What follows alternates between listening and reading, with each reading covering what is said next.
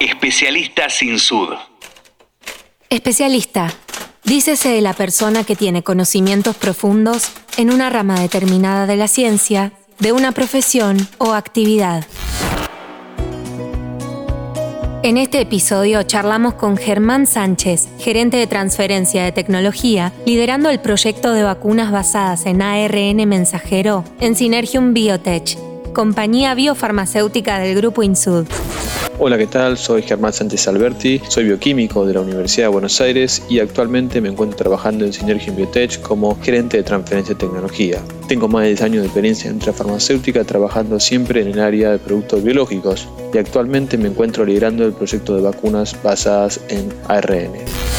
Empecemos por contarle al oyente qué es una vacuna de ARN. Las vacunas de ARN mensajero se encuentran dentro de un grupo de vacunas denominadas vacunas basadas en ácidos nucleicos podemos encontrar vacunas de ADN y ARN. Las vacunas de ARN mensajero tienen como ingrediente activo al ácido ribonucleico, el cual es una molécula lineal formada por estructuras más pequeñas denominadas ribonucleótidos. Dado que es una molécula muy frágil, se la encapsulan lípidos, los cuales la protegen y le otorgan mayor estabilidad. Una vez que ingresa a nuestro cuerpo, el ARN mensajero va a brindar las instrucciones a nuestras células sobre cómo producir la proteína del patógeno hacia el cual nos estamos inmunizando.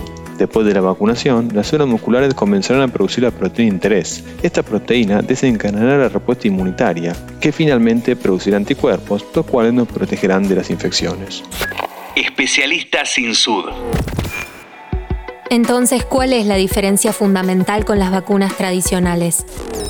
Existen varias diferencias con las vacunas tradicionales. Primero, a nivel bioquímico, no son proteínas ni ADN, ni están formadas por virus enteros, atenuados o inactivados, sino que están compuestas por ARN encapsulado en lípidos. Segundo, en términos de seguridad, el ARN no es infeccioso y no presenta riesgo de inserción en nuestro material genético, el ADN, ya que no requiere llegar al núcleo como otras vacunas. Tercero, a nivel de la manufactura, las vacunas de ARN mensajero se producen sin la necesidad de utilizar células, lo que le otorga mayor rapidez a la plataforma de producción y mayor utilidad en contextos pandémicos. Esto que nos contá Germán hace que sean más efectivas. ¿Producen mayor cantidad de anticuerpos?